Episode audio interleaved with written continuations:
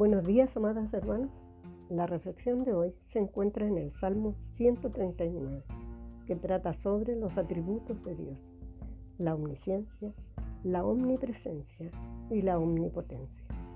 Esto es un hermoso salmo escrito por David. Él está maravillado y asombrado que Dios le conociera tan íntimamente. Es una bella alabanza que termina con una oración.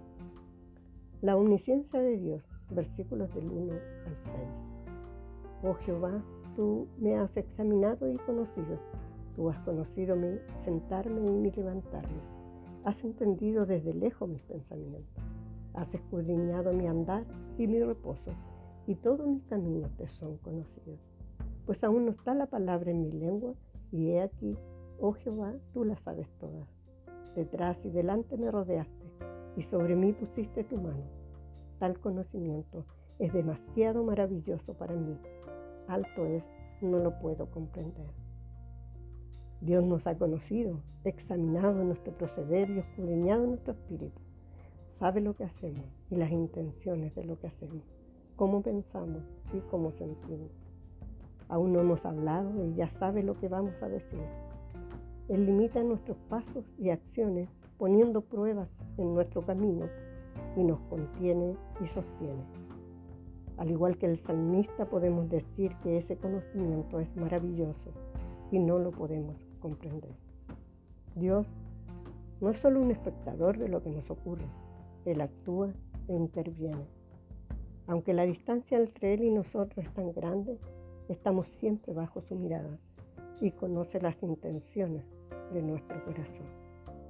Jeremías 23, 23 dice, ¿soy yo Dios de cerca solamente? dice Jehová, y no Dios desde muy lejos.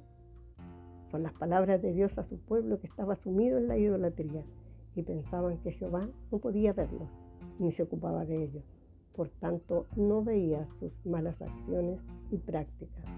Pero Él ve y conoce todo, incluso los pensamientos más ocultos de todas sus criaturas. Y a los que no obedecen a su palabra porque son altivos y orgullosos, Él mira de lejos. Su cercanía es con aquellos que obedecen su voz, los que se reconocen pecadores y se afligen por esta causa.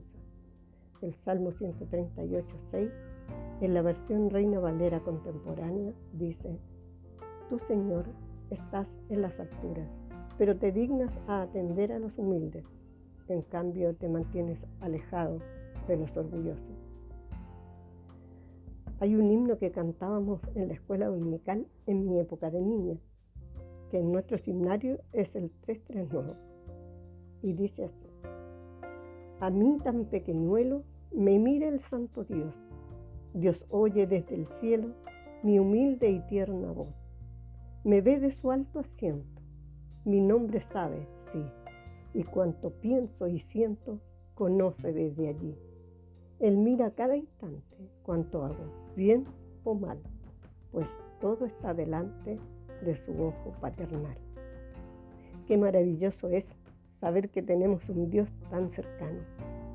Me imagino a David alabando danzando y tañendo con júbilo sus palmas por esta hermosa verdad.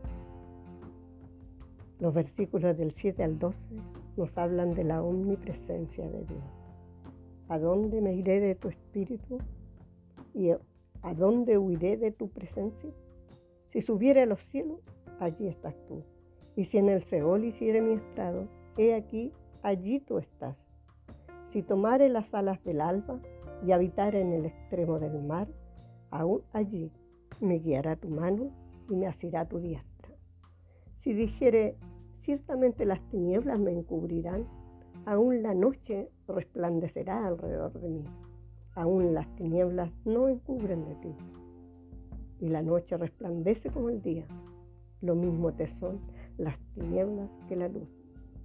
Los que intentan huir o esconderse de Dios no pueden porque no hay lugar donde su presencia no esté. Jeremías 23, 24 dice, ¿se ocultará alguno, dice Jehová, en escondrijos que yo no lo vea?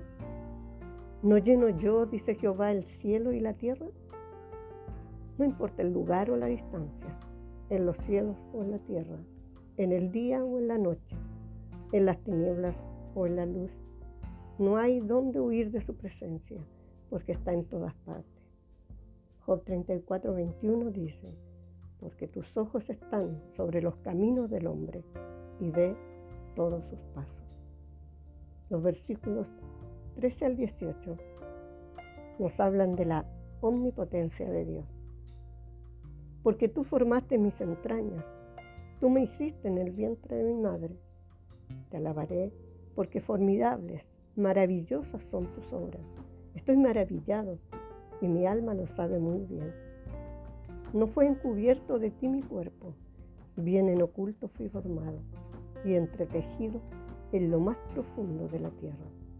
Mi embrión vieron tus ojos y en tu libro estaban escritas todas aquellas cosas que fueron luego formadas, sin faltar una de ellas. Cuán precioso me son, oh Dios, tus pensamientos, cuán grande es la suma de ellos. Si los enumero, se multiplican más que la arena. Despierto y aún estoy contigo. Con su poder, Dios nos formó en el vientre de nuestra madre. Y, y cuando éramos un minúsculo embrión, Él nos vio. Y no tan solo nos vio, sino que se preocupó de que cada parte de nuestro ser se fuera formando, así como Él lo dispuso, como estaba en su mente. Job lo dice de la siguiente manera, me vestiste de piel y carne, me tejiste con huesos y nervios. Job 10, 11. La perfección de la creación de Dios queda de manifiesto en este pasaje. En el desarrollo embrionario, aunque nuestro cuerpo aún no estaba formado, en su mente estaban todas las características de su diseño perfecto.